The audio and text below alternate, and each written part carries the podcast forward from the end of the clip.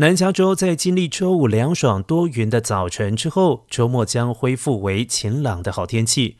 根据气象局的预报预计加州北部的风暴系统将在周日带来更多的云层和毛毛雨。不过大部分水汽将停留在北部对南加影响不大。接下来高压将在下个礼拜初始影响南加州。预计到了一周中间的时候温度将会上升十五到二十度左右。